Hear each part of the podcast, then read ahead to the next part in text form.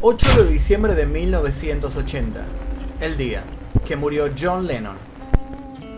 No conforme con formar parte de la banda que cambió la historia de la música, su pasional activismo intentó cambiar la historia del mundo. Su talento, su sensibilidad y su compromiso con los conflictos que atravesó su época inspiraron a toda una generación de jóvenes a los que invitó no solo a cantar sus temas, sino a que alzaran la voz cada vez que lo creyeran necesario. Con su vuelo poético a la hora de componer y la contundencia de sus declaraciones al momento de dar entrevistas, uno de los pacifistas más reconocidos a nivel internacional y promotor del amor libre, dejó en claro que el arma más poderosa era, es y será la imaginación. Por la mañana, una fotógrafa de Rolling Stones llegó a la casa de la familia Lennon.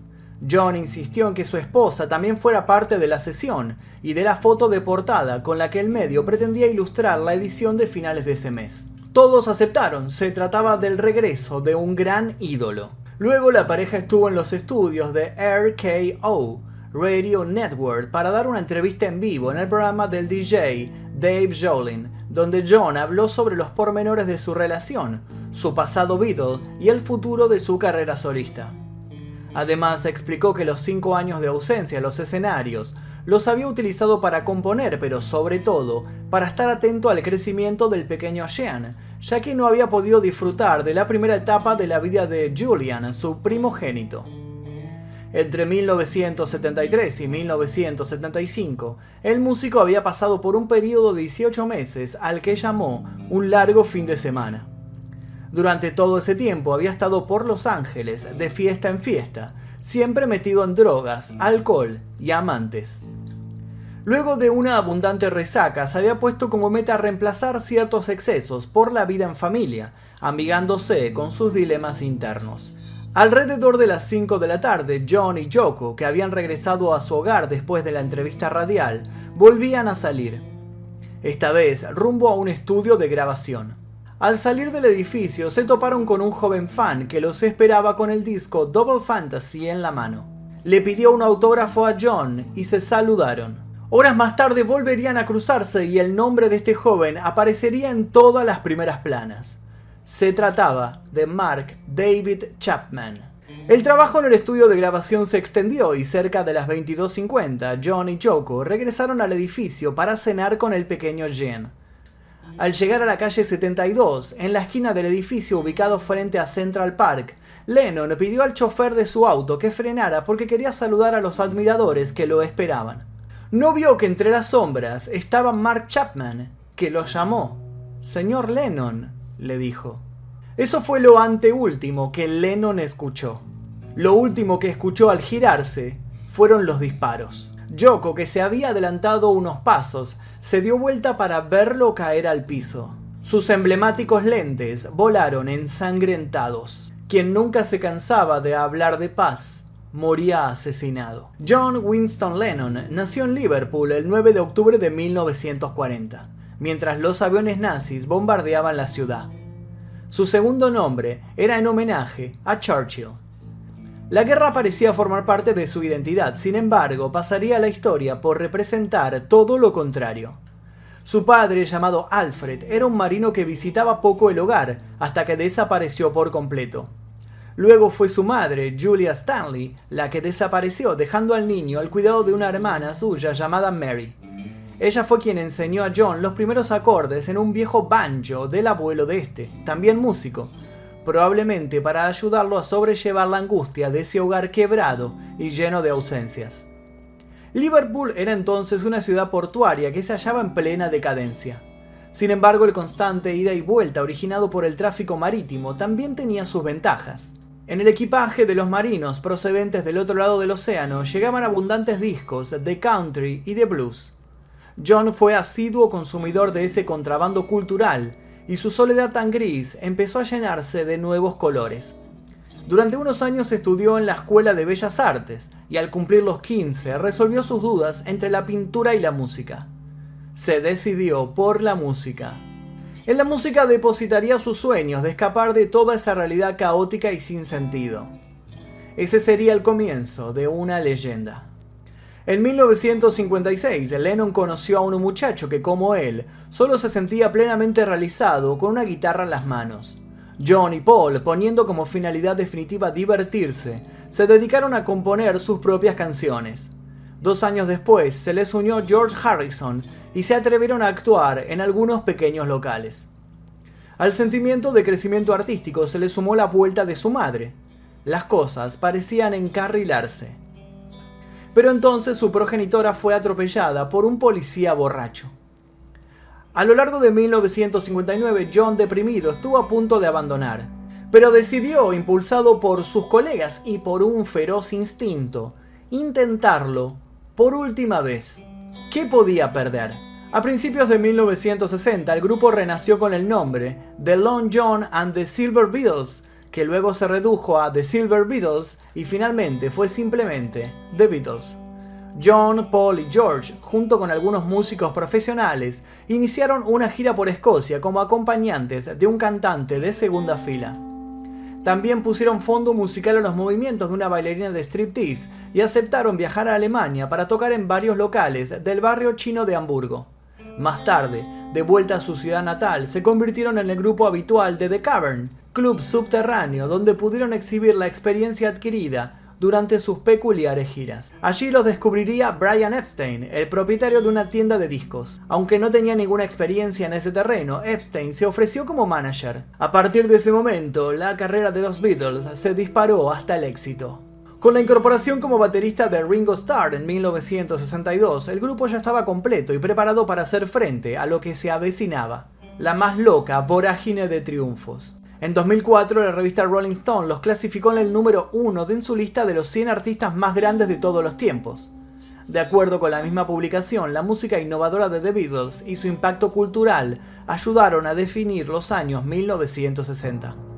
Muchos medios especializados no dudan en clasificarlos en el número uno en su lista de los artistas más grandes de todos los tiempos. Las canciones de The Beatles empezaron a copar las listas de superventas. Sus shows provocaban escenas de histeria entre las groupies y la policía se veía incapaz de contener a la juvenil masa.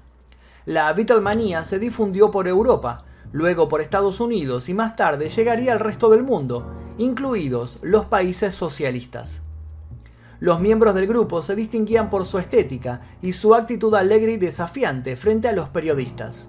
Lennon ejercía de rebelde con inquietudes y era sin dudarlo el más incisivo.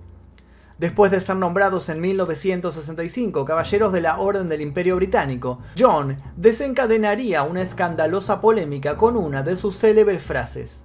Los Beatles son más populares que Jesucristo. El comentario pasó prácticamente desapercibido en Inglaterra, pero cinco meses después creó una gran controversia cuando se publicó en los Estados Unidos.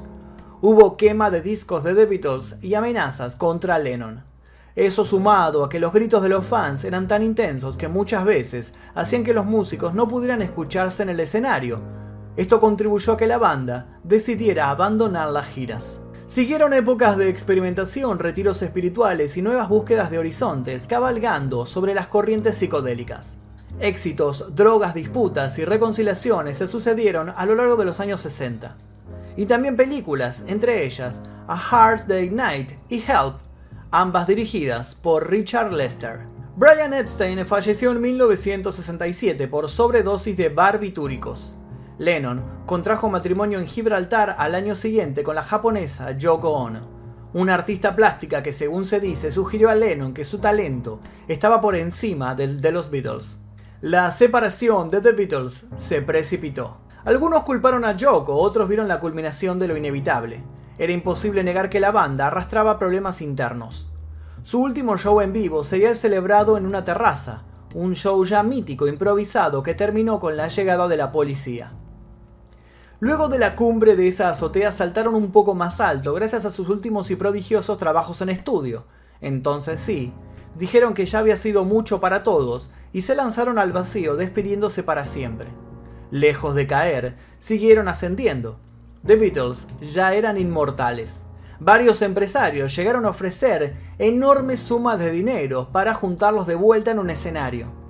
Nunca pudieron conseguirlo. Para Lennon, los años 70 iban a ser de una enorme vitalidad. Por un lado se convirtió en un activista del pacifismo. Las fotos de su luna de miel en la habitación de un hotel de Ámsterdam, donde aparecía desnudo con su esposa en un gesto de naturalidad, dieron la vuelta al mundo. Con Yoko había formado la Plastic Ono Band y con ella publicó varios discos. Su talento como compositor y letrista siguió manifestándose y su éxito indiscutible fue Imagine, un LP intensamente personal, editado en 1971 que contenía la canción del mismo nombre, cuyo texto llegaría a ser todo un manifiesto en aquella década conflictiva asignada, por ejemplo, por la guerra de Vietnam. El presidente estadounidense Nixon se obsesionó con Lennon al considerarlo una amenaza e intentó deportarlo en 1972, convirtiéndolo en una suerte de enemigo público. Luego de muchos problemas con la ley, cuando finalmente consiguió su ciudadanía americana, Lennon decidió entregarse algunos años al silencio. Se dedicó a buscarse, a meditar sobre su presente. Desapareció totalmente de la vida pública y se dedicó a la vida familiar. Muchos especularon sobre su retiro definitivo, pero en 1980 volvió a sorprender a todos con un nuevo trabajo de estudio se mostró positivo con ansias de mostrar su nuevo yo. Con mucho para decir, decidió reinventarse. Ese disco terminaría siendo el último. John Lennon tenía una particular obsesión por el número 9. Lo veía omnipresente en su vida, presente de modo constante. Nació un 9 de octubre, el mismo día que nació su hijo Jen, 35 años después. Nació a las 6.30 pm, 6 más 3 da 9. Liverpool tiene nueve letras, Newcastle, la calle donde vivía, también. El autobús que tomaba para la escuela era el 72. Nuevamente la suma da el número buscado. Mismo número del apartamento de Nueva York donde vivió. Y eso solo era el principio. Lennon volcó esta obsesión en varias canciones. Le gustaba encontrar patrones, coincidencias, mensajes ocultos. Prestaba mucha atención a todos los detalles. Creía que todo estaba de algún modo conectado y que no estábamos solos en el universo. Durante una calurosa noche de 1974, el cantante, quien por entonces compartía vivienda en la ciudad de New York con su amante, Meg Fun Ji Pang, salió al balcón desnudo en busca de un poco de fresco. Fue entonces cuando vio, según su propio relato, un ovni sobrevolando el cielo. Pang, quien también fue testigo del hecho, describió la nave como un gran objeto circular que se dirigía directamente hacia ellos. Lennon dibujó el platillo volador e incluyó la obra en uno de sus discos, donde también cantó las líneas Hay ovnis sobre New York y no estoy demasiado sorprendido. Nadie me dijo que habría días como estos, en efecto, días extraños. Muchas teorías han surgido luego del asesinato de John Lennon. Algunos contradicen las pruebas de que Mark Chapman era simplemente un fan obsesionado con problemas psicológicos. Entre ellas, las más comentadas y que han ido adquiriendo verosimilitud con el tiempo, apuntan a que Chapman era en realidad un agente contratado por la CIA para ejecutar el famoso asesinato. La figura de Lennon resultaba incómoda para el gobierno de Estados Unidos de América a raíz de su activismo y de sus protestas en contra del sistema capitalista y las guerras, entre otras campañas. Después de la muerte de Lennon, el historiador John Weiner presentó una solicitud al gobierno federal para acceder a los archivos del FBI e indagar sobre los intentos de deportación, haciendo uso de la ley por la libertad de la información. El FBI admitió que había 281 páginas de archivos sobre Lennon, pero se negó a publicar íntegramente la mayor parte de ellos, debido a que contenían información de seguridad nacional. En 1983, Winner demandó al FBI con la ayuda de la Unión Estadounidense por las Libertades Civiles. Fueron necesarios 14 años de litigio para obligar al FBI a publicar los archivos retenidos. Winner publicó los resultados en enero del año 2000. Quedó confirmado entonces que Lennon fue seguido, vigilado y espiado de modo minucioso por la seguridad nacional. Pero dichos archivos también confirman que Lennon nunca fue considerado como una amenaza seria. Las dudas aún persisten. Entre 2003 y 2008, Rolling Stone reconoció a Lennon en distintas listas de valoración musical, colocándolo en el quinto puesto de la lista de los 100 mejores cantantes de todos los tiempos. Además, muchos de sus álbumes forman parte de los 500 mejores álbumes de todos los tiempos. Fue incluido en el Salón de la Fama de los Compositores de 1987 y en el Salón de la Fama del Rock en 1994.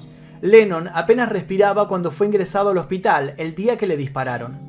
Intentaron reanimarlo por 20 minutos, incluso abrieron su pecho para masajear directamente el corazón.